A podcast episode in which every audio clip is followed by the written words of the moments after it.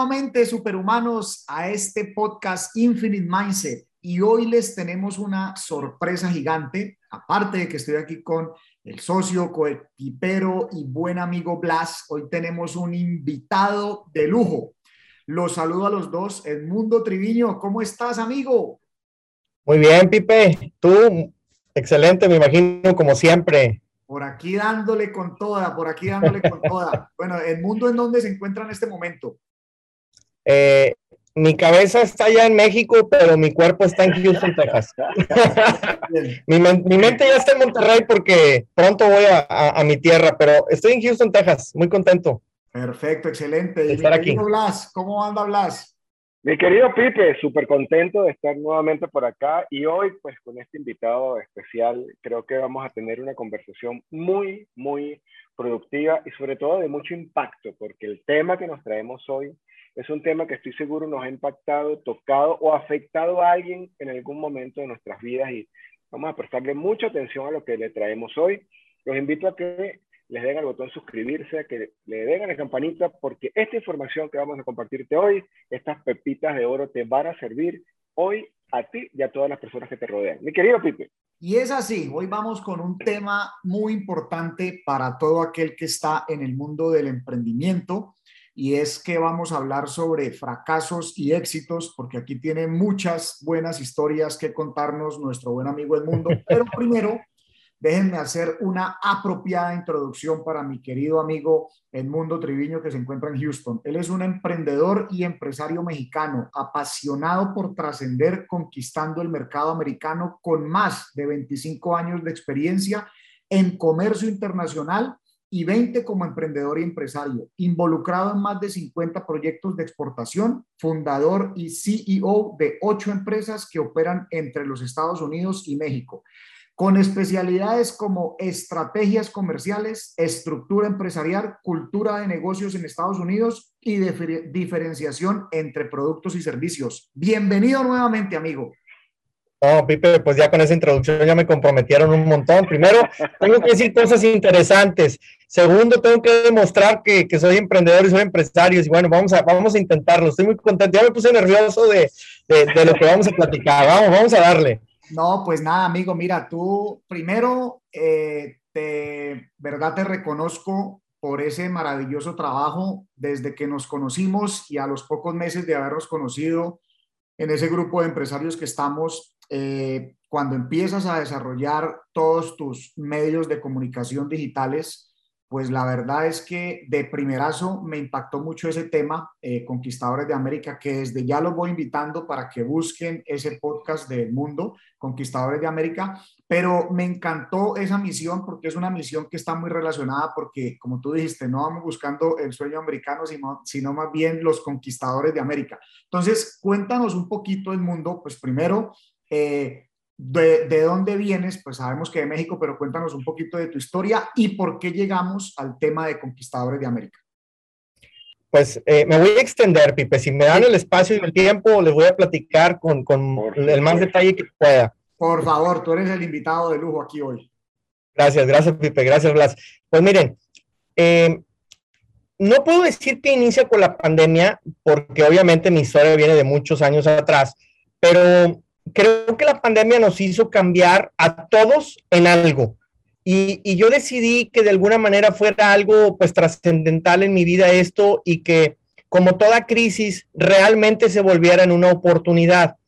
Uno de los primeros puntos eh, que yo realicé eh, fue un día escuchando una entrevista de Carlos Muñoz con, un gringo, Tracy o algo así se apellida, ¿no? La verdad es que yo ni sabía quién era él, el caso es que me gustó, yo iba en la bicicleta a mi negocio, iba en bicicleta, de repente me da la loquera y, y me voy 20, 25 millas para trabajar. Me mandé a hacer una ducha ahí para llegar, cambiarme, bañarme, todo y pum, ponerme a trabajar. Eh, entonces yo iba para allá y siempre escuchando, después de, rezar un poco, eh, de vez en cuando me gusta rezar el rosario, escuchar el evangelio, etcétera. Pues se me acaba el tiempo porque son muchas millas y me puse a escuchar esa entrevista llega una pregunta que me cambió la vida. Carlos le pregunta a él, oye, ¿nunca fracasaste en los negocios? Y el señor no recuerdo exactamente así textual, pero a lo que yo recuerdo le dijo, yo nunca fracasé. Dije, ah, pero casi me caigo en la bicicleta. Digo, pues, ¿quién es este hombre, no? ¿Cómo que nunca fracasó? Es superhumano, como dices tú, Pipe. Y, y entonces el señor dice, no, lo que pasa es que sí tuve muchos negocios que no funcionaron, pero una vez que yo cerraba el negocio, me ponía, me daba un par de días para escribir qué aprendí de él. Y entonces yo, a título personal, nunca me lo tomé como un fracaso porque me daba cuenta que todos los proyectos me aportaban algo. Y luego yo le, le sumo un poquito más y digo, oye, pues si pagamos por ir a la escuela, ¿por qué no hemos de pagar por intentar un negocio? Finalmente la escuela vas a aprender. ¿Por qué al negocio no hemos de aprender? Pues también podemos aprender en el negocio. Y quizá te sale hasta más barata que la educación de la universidad. ¿No? O sea, un emprendimiento en pequeño puede ser hasta más económico que una universidad privada, por ejemplo, ¿no?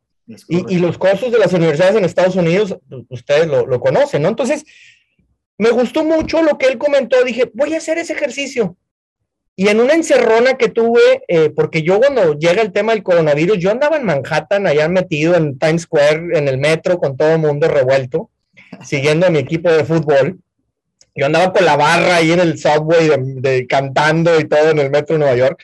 Llego a Houston, mi esposa me dice, te vas a guardar 15 días porque no sabemos cómo vienes, ¿no? Entonces, en, en estos 15 días, Sí, sí, sí, sí. En esos 15 días dije, ¿qué hago? Me, estaba volviendo loco porque además traíamos una paranoia increíble de qué va a pasar con el negocio, con los negocios, qué va a pasar con nuestros colaboradores. Eh, quizá yo puedo vivir de, de un ahorro, de una tarjeta de crédito, pero ellos no. Hay mucha gente que vive al día. Yo tenía mucha presión y me metí un estrés que me dolió tanto la cabeza que por momentos pensé, pues tengo el virus, ¿no? Pero no había pruebas en esos días, iba arrancando, entonces ahí te vas, ¿no? En esos primeros 15 días, en esos primeros 15 días pareciera que el mundo se fuera a acabar, ¿no? O sea, el solo hecho de encerrarnos más de dos, tres días ya empezó todo el mundo a, a, maquinar. No, no, no, no. Increíble los sentimientos negativos, los, los demonios que se te meten a la cabeza. Entonces, me puse a escribir, yo aproveché esos 15 días y me puse a escribir, me puse a recordar los proyectos que he intentado y dije, bueno, ¿qué aprendí en cada uno? De entrada recordé proyectos que ya se habían ido de mi mente, ¿no?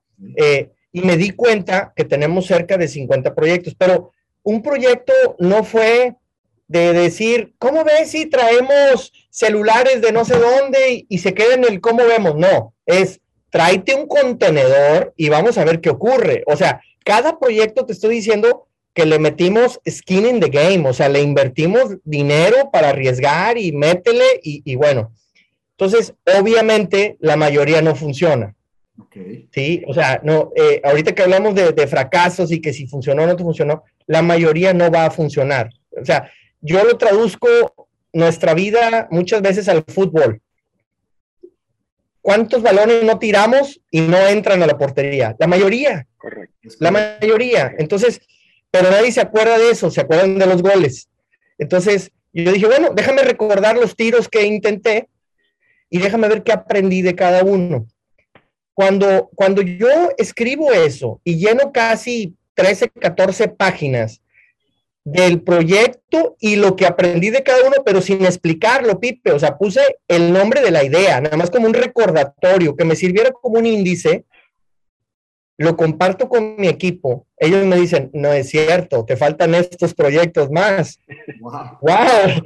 ¡Pum! Lo meto. Tengo la fortuna de tener gente que ha estado conmigo muchos años, acompañándome en este camino, y, y me recordaron. Entonces, cuando yo escribo todo eso, yo dije, aquí hay un libro. Y, y entonces contacté, eh, yo hice eh, mi carrera de ingeniería mecánica y administración por la Universidad de Nuevo León. Y yo después me metí a una maestría en economía y ahí conocí a un, a un maestro, un doctor en historia, especializado en empresarios y emprendedurismo en el norte de México. Y él desde que me vine yo para Estados Unidos me decía, Edmundo, escribe un libro de tu, de tu experiencia. Entonces yo iba llegando acá, le decía, maestro, pues ¿qué le voy a platicar? O sea, no hay nada. Pero cuando ya veo todo esto, casi 20 años después, contacté al maestro, le dije, eh, aquí tengo ya un libro. Y me dice, pues si lo escribes, yo me comprometo que la universidad te lo publique porque estamos por sacar una colección y, pues escríbelo. Y me puse a escribirlo. Entonces, como te digo, mi historia viene de Monterrey, soy mexicano, emigré a Estados Unidos hace 20 años, eh, empecé con un centro de servicio para camiones o tractomulas, como dicen ustedes los colombianos, y, empezamos a reparar aquí en familia pero mi sueño era ser comprador internacional, entonces empecé a desarrollar proveedores, primero nacionales, después mexicanos, después me fui a Argentina, Colombia, Brasil, eh, Polonia, Alemania, China, etcétera.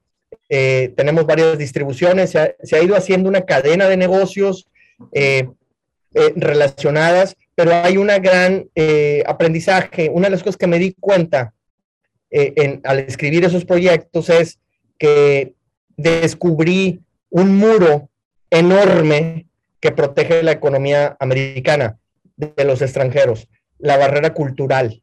Eh, entonces, yo comparo mucho lo que queremos hacer los mexicanos, que queremos vender en Estados Unidos, contra lo que hacen los americanos vendiendo aquí, y hay una diferencia abismal en nuestras culturas.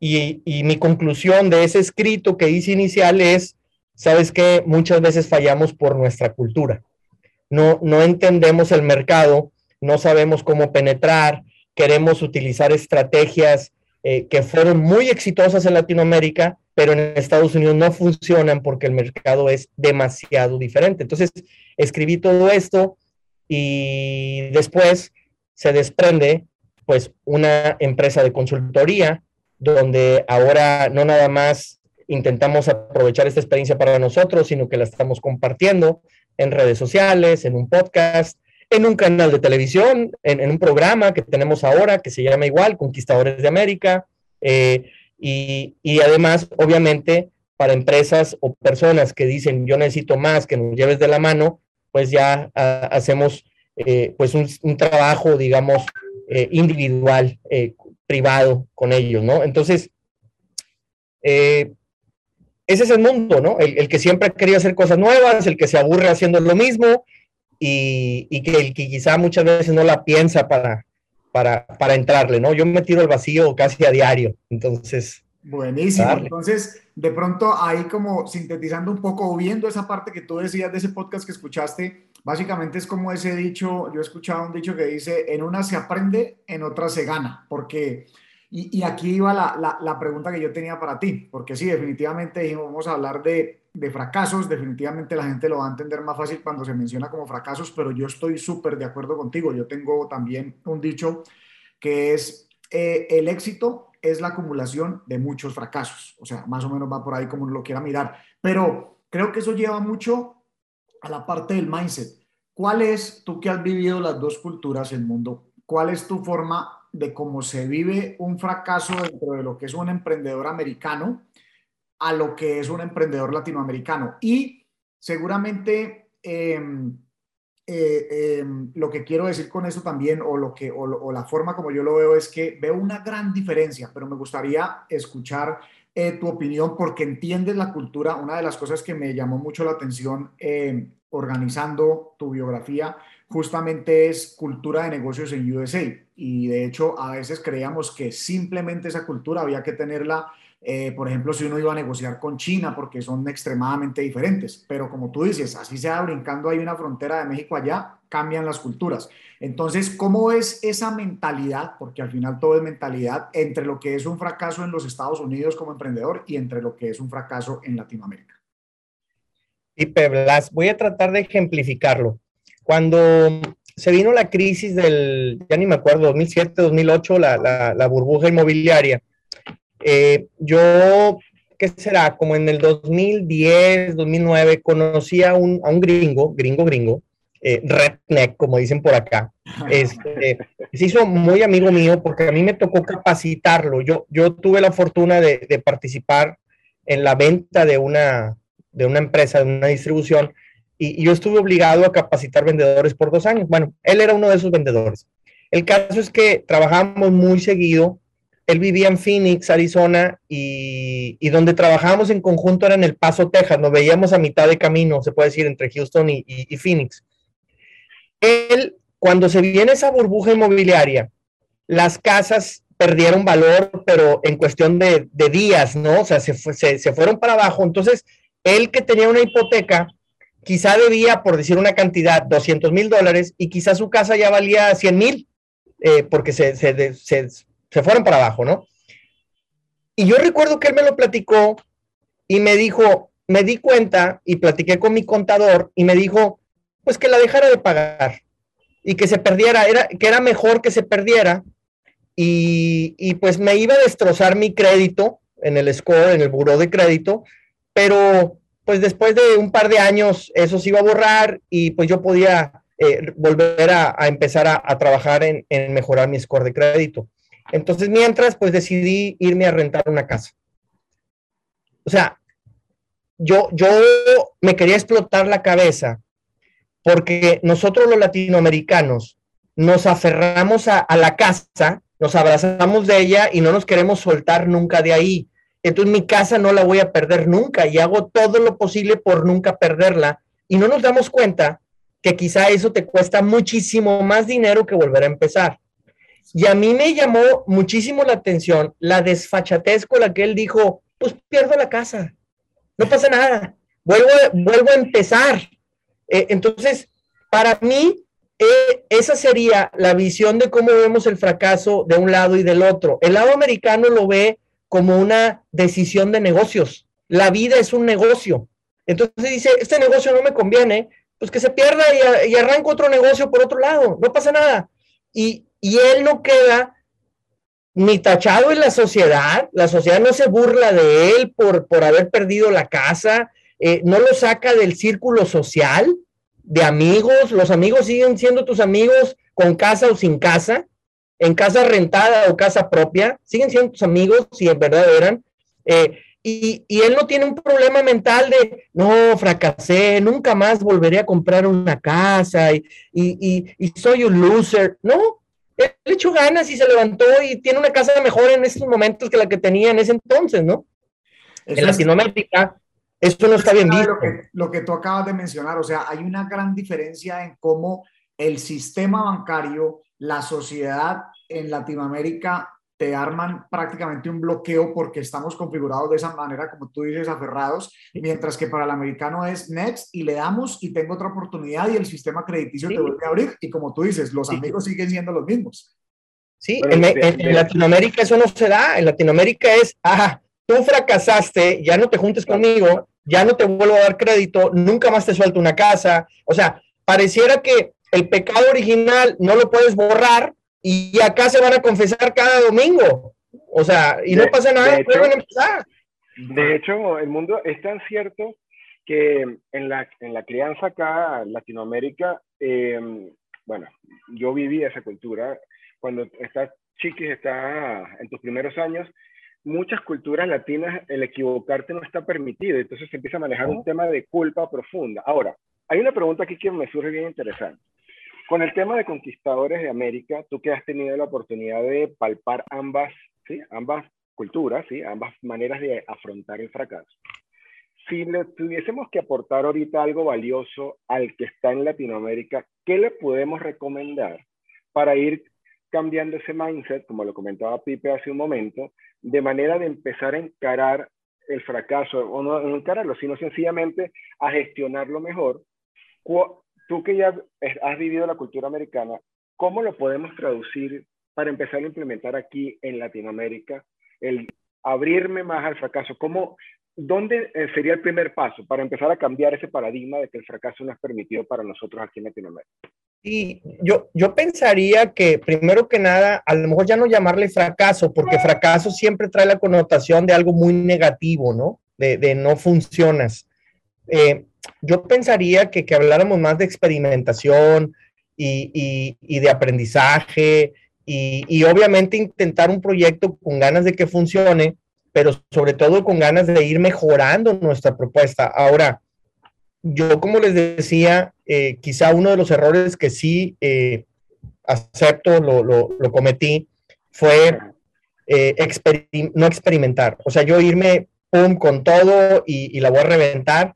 Y, en varias ocasiones he puesto en grandes problemas nuestras finanzas como empresas y como persona porque me arriesgo con todo. Entonces, eh, me, he ido demasiado, ¿no? O sea, le, le, puse la ruleta rusa, pero le puse todo el dinero en un número, ¿no? Entonces, eh, muchas veces no le pegas. Entonces, lo que sí creo que he desarrollado es, hey, cálmate un poco y haz pequeños experimentos, trata de no arriesgar tanto para que vayamos mejorando nuestra propuesta, porque a lo mejor nuestra idea es muy buena, pero falta que el público o el cliente la, la, tome, ¿no? Entonces, oye, pues mejor aviéntasela de poquito y de poco y de poco y trata de ir experimentando para que también si no funciona tengamos más margen a corregir y a, a, a intentar y ya no lo, nos, no lo sintamos tanto como un gran fracaso, ¿no? Eh, eh, eh, yo pensaría que por ahí iría mi, tema, ¿no? Eso me encanta, eso me encanta porque básicamente es como no irle all in a, una, a un solo proyecto, sino que independientemente si ya tienes un negocio rodando es, ok, tienes una nueva idea de negocio, pues haz una experimentación para que sea un aprendizaje pequeño y también no se siente tan duro si, si no funciona. Si funciona, excelente porque empieza a crecer. Si no funciona, pues es una oportunidad obviamente de aprendizaje, como tú dices, eh, eh, una forma de experimentación. O sea que una de las cosas que el mundo recomienda es, eh, y estoy de acuerdo, es cambiar esa forma como se ve o incluso la palabra.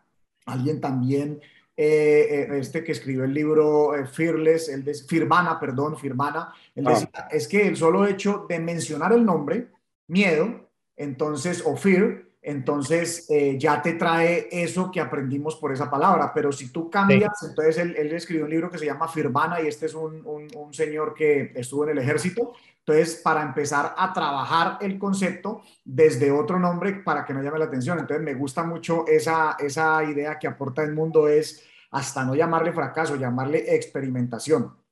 Ahora, otro tema, Pipe, que yo también complementaría así como está el, el fracaso demasiado, el, el, miedo al fracaso demasiado arraigado, pienso que nos ha vuelto eh, muy estáticos o demasiado idealistas. ¿A qué me refiero? Generamos muchas ideas, pero implementamos muy pocas. Okay. Eh, ¿Por qué? Porque le tengo tanto miedo al fracaso que mejor no hago nada. Pareciera que es mejor no intentar que, que, que no fracasar. Entonces, híjole, pues, ¿de qué nos estamos perdiendo, no? ¿De qué nos protegió ese miedo de, pues, de, de darnos la oportunidad a que sí le peguemos a algo?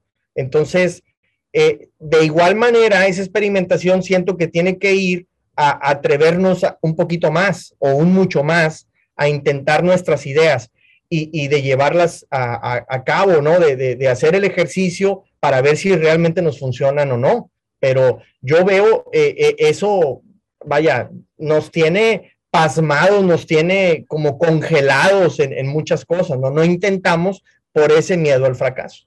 Total. pudiésemos decir que así como cuando vamos a hacer una inversión, que una de las recomendaciones es eh, toma un porcentaje de lo que estés dispuesto, incluso te lo dicen, dispuesto a no recuperar, más o menos con esa medida irnos a, a emprender, o sea, no ir, como dijo Pipe, a, a colocar all in, sino un riesgo medido, pero no dejar de tomar acción.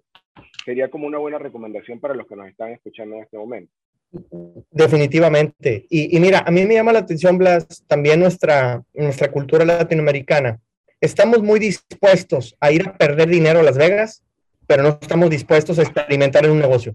Yo veo gente que dice, yo voy a llevar mil dólares para apostar. ¿Qué, ¿Qué, significa? Está dispuesto a perder mil dólares. Y muchas veces mil dólares no se los queremos meter a un emprendimiento. Sí, porque hasta creo que hay otro gran mito y es que para arrancar un negocio, y yo creo que eso eh, lo hemos eh, aprendido mucho en ese mastermind que estamos en el mundo y es esa experimentación no necesariamente tiene que ser con, yo, yo en mi cabeza hace unos años tenía que, que para montar un negocio tenía que ser decenas o inclusive cientos de miles de dólares. Hoy digo, un negocio puede arrancar desde 500 dólares porque se empieza la experimentación en digital, que es una de las cosas que más claro. aquí. Entonces, creo que por ahí va y muy bueno eh, ese apunte. El mundo es, es, es ver esto justamente como tú dices, pues si eres capaz de irte a gastar mil dólares en Las Vegas o mil dólares eh, en ropa o mil dólares mensuales en la marca del carro, pues busca implementar un negocio. Creo que eso sería algo de mucho valor para la audiencia que esté aquí, para alguien que esté a punto de querer lanzar un negocio, para alguien que ya tenga un negocio y diga, no, es que no puedo con otro, pues empieza a experimentar con ese valor pequeño, porque de eso se trata mucho. De hecho, hay un programa eh, que promueven Amazon para promover su innovación y talento y es que les dan 500 dólares para que vayan y traigan un proyecto, pero con 500 dólares tiene que nacer la idea y de cierta manera haber testeado algo. O sea, eso es experimentación. Entonces me parece genial. Amigo mundo yo ahora quisiera preguntarte algo un poco más profundo y es, nosotros acá en este podcast hablamos de un término que es el PTM, el propósito transformador masivo, y yo creo que tú tienes uno muy, muy grande, es algo que va relacionado con el legado de lo que tú estás construyendo. Me gustaría que nos contaras un poco cuál es ese legado, cuál es ese propósito transformador masivo para nosotros, ese PTM que está llevando a cabo Edmundo Triviño con su programa Conquistadores de América, que ya se encuentra en televisión, en podcast, en todas las redes, en todos los medios, en todas las plataformas digitales, que los invito a que lo sigan. Aquí vamos a estar poniendo la información. Cuéntanos un poquito de eso, amigo. Eh, eh, ¿Cuál es ese propósito transformador masivo? Gracias, Pipe. Mira, me encanta la pregunta porque yo también te quería platicar un poco más de qué es Conquistadores de América, dónde viene el nombre, qué significa, etcétera. Eh, cuando hice este ejercicio y que me puse muy filosófico, empecé a escribir, me, me di este tiempo, me di cuenta que a lo largo de los años, aquí en Estados Unidos tenemos acceso a muchas cosas. Relativamente fácil, relativamente, puedes hacerte de un buen auto, de, una buena casa, de comprar buena ropa, de que tu esposa traiga una buena bolsa de diseñador, lo que tú quieras, tienes acceso. Puedes quizá dejar de comer un mes, pero tienes acceso, ¿no? O sea, eh, eh, te, te, das unas encharcadas en las tarjetas de crédito, pero tienes acceso. Entonces, eh, a lo largo del tiempo, eh, yo me di cuenta que, por ejemplo, yo traía un auto de tal marca, un, Volkswagen que me encantaba porque tenía motor diésel y era mi sueño desde que llegué acá.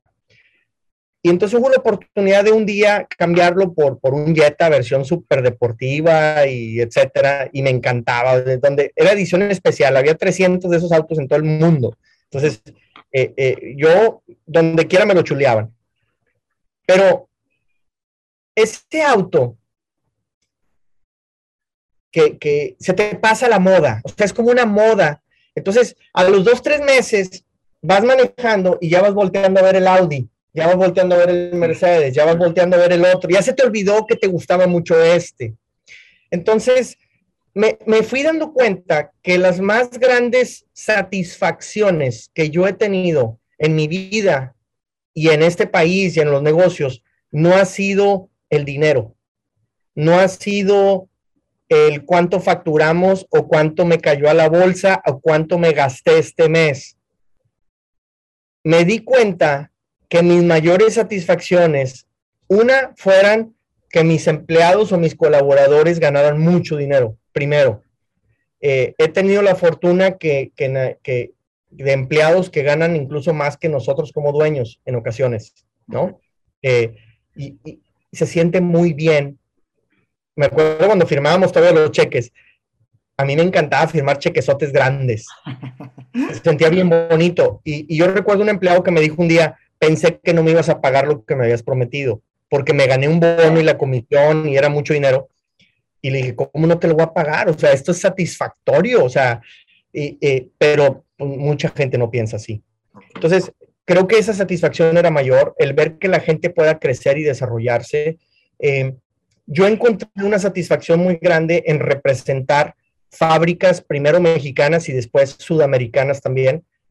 Y, el ir, por ejemplo, bueno, eh, hablando de piezas, por ejemplo, para, para estos camiones, no sabe lo que se siente andar en una carretera perdido allá en el norte de Estados Unidos, lejos de donde estás tú, que en este caso soy Houston, pero ir manejando por la, por la, por la autopista y de repente ver un camión que trae instalada una pieza que tú importaste, que tú representas, que tú distribuyes y que se la vendiste a un distribuidor de tal zona y él fue, él se lo compró al distribuidor y aleatoriamente encontrártela en la carretera. Es una satisfacción de decir, yo hice ese trabajo o yo participé en ese trabajo. Quizá fue mi idea, eh, eh, yo lo empecé de cero. Eh, hay muchos sentimientos que quizá la pieza te dio a ganar 15 dólares.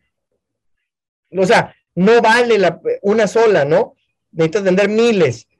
Pero el encontrarte esa pieza en el mercado, o sea, es una satisfacción que me duró horas o días, ¿no? Y el, y el, y el video mandárselo al fabricador de México o de donde lo está. No, subirlo al YouTube, al TikTok, al Insta, lo que sea, presumir. Claro que se lo mando al fabricante. Si la mira, estoy perdido, no nada, acá al norte, entre la nieve, y me encuentro un camión que trae tu pieza.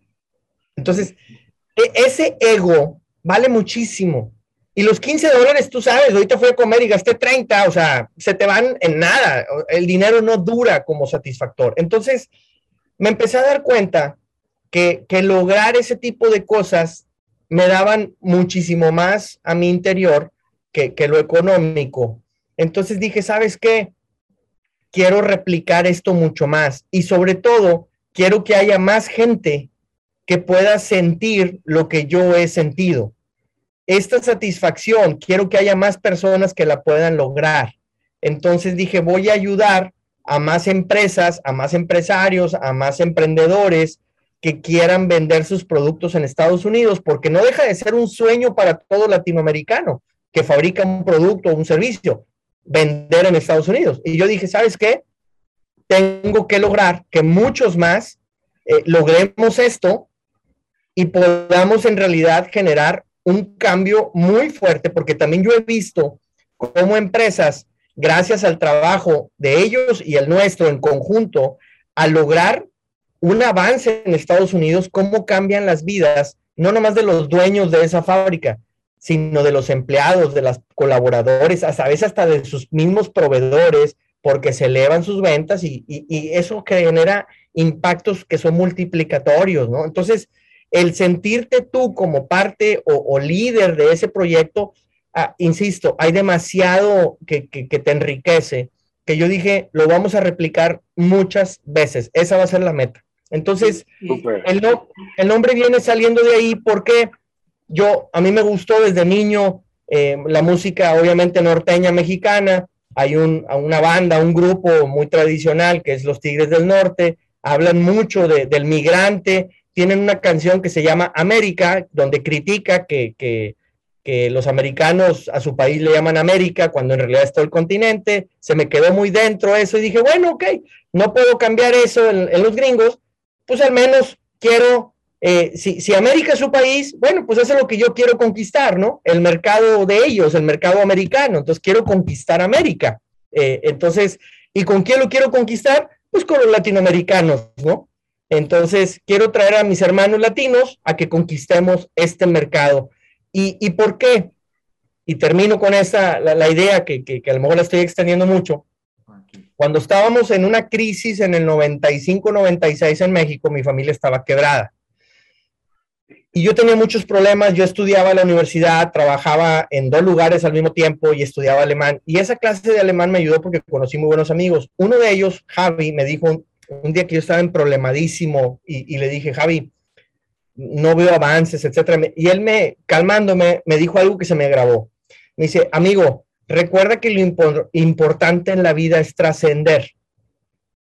Y, yo le dije, Javi, nunca había escuchado esa palabra, ¿qué significa trascender? Y me dice, trascender es hacer que la gente se acuerde de ti cuando te mueras. Wow.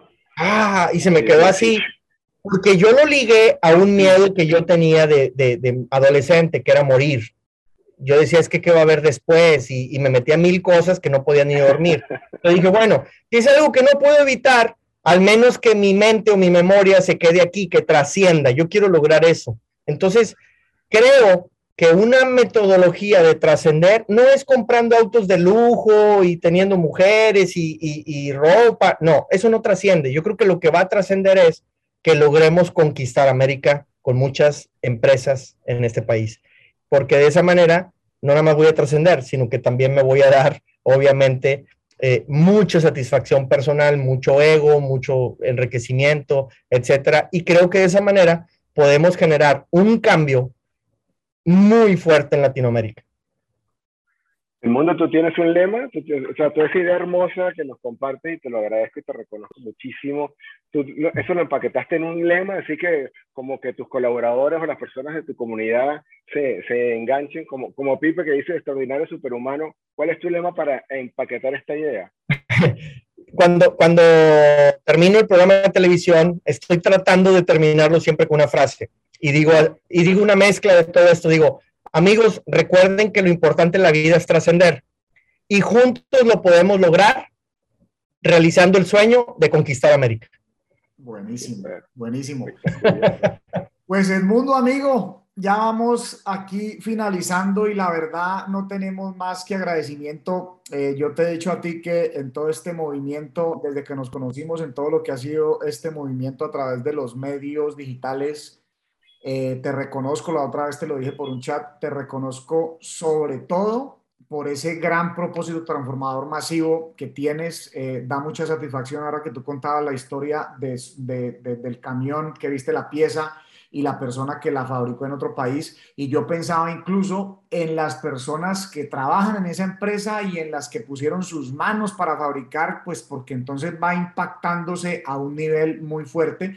Y creo que hay una oportunidad de oro. Creo que en estos grandes cambios que estamos viviendo, eh, para tu industria, para tu propósito transformador masivo, hay algo muy grande y es que Estados Unidos está apoyando en sus vecinos eh, para bien o para mal, como lo quiera ver cada uno, hay un tema ahí de, diferencias en el comercio de China y Estados Unidos, que ha sido su gran proveedor. Y creo que ese va a ser uno de los grandes, o sea, uno de las grandes partes fuertes que va a beneficiar Latinoamérica, es justamente Estados Unidos apoyarse en sus vecinos, eh, principalmente México, pero también otros países latinoamericanos que tengan la capacidad de producción. Así es que me encanta, te reconozco, amigo, eh, nuevamente por, por ese gran trabajo. Eh, invitamos nuevamente a todos los, eh, la audiencia nuestra aquí de Infinite Mindset a que entiendan esto es una mentalidad infinita, o sea, conquistar América, que aquí tienen una persona para que busquen sus redes sociales Conquistando América, Conquistadores de América, perdón, programa de televisión, redes sociales, Em, mejor dicho, por todas las plataformas, el mundo, si quieres mencionar exactamente cómo te encuentran, por favor, y las vamos a escribir igual aquí. Claro, con, mi nombre Edmundo Treviño, estoy en Facebook, en TikTok, en Instagram lleva un punto en medio, es Edmundo.trevino, eh, en YouTube, en Spotify, Conquistadores de América, el canal de televisión que nos transmite es nowmedia.tv y ahí buscan en Our Shows, hay una, hay una partecita donde viene Conquistadores de América, ya tenemos cinco o seis episodios en este momento, cada semana se sube uno nuevo. Eh, eh, se transmite en Houston, en San Antonio, Atlanta, Beaumont, Chicago por televisión y radio, obviamente por internet. Eh, y, bueno, estamos tratando de estar en todo lado. LinkedIn, obviamente mi nombre es Mundo Treviño Garza, mi segundo apellido. Entonces, bueno, estamos por todos lados y, y, pues queremos llevar este mensaje. Ahora, pues el propósito no es mío, el propósito se vuelve de toda la comunidad porque obviamente queremos entre todos llegar a, este sueño. Buenísimo. Qué bonito que, haya un referente latino que se haya atrevido a, conquistar ese mercado, pero que sobre todo sirva de puente, tanto de mental como de procedimiento, para que mucha gente logre romper ese paradigma que nos hicimos en Latinoamérica, que lo hablamos del fracaso, pero de muchos otros, que, se, que eres una demostración de que sí se puede y sencillamente te tienes que unir a las personas correctas, alimentarte del conocimiento correcto y accionar, porque creo que accionar es elemental para que cualquier cosa se te pueda dar. Gracias, eh, Mundo, es un gusto tenerte acá, ¿verdad? Un placer conocerte y a todas las personas, por favor, que nos están escuchando, comparte este podcast. Este podcast vale oro y compártelo con todas esas personas que te rodean. Seguro a alguien le puedes cambiar la vida. Por todas las plataformas que nos escuchan, por Spotify, por Apple, por en este canal de YouTube. Te invito a que nos sigas, suscríbete y dale a la campanita. Mi querido Pipe. Pues amigos, hemos llegado a otro podcast más muy interesante para que tomen ventaja de esta información. Si tienen algún modelo de negocio que requiera representación y conexión con, el, eh, con América del Norte, pues aquí tienen a nuestro amigo El Mundo Triviño pues no queda otra cosa más que decirles que recuerden que en este canal vamos de extraordinarios a superhumanos. Muchas gracias amigos, gracias el mundo, gracias mi querido Blas, nos vemos pronto. Nos vemos pronto. Muchísimas gracias, un abrazo a los dos.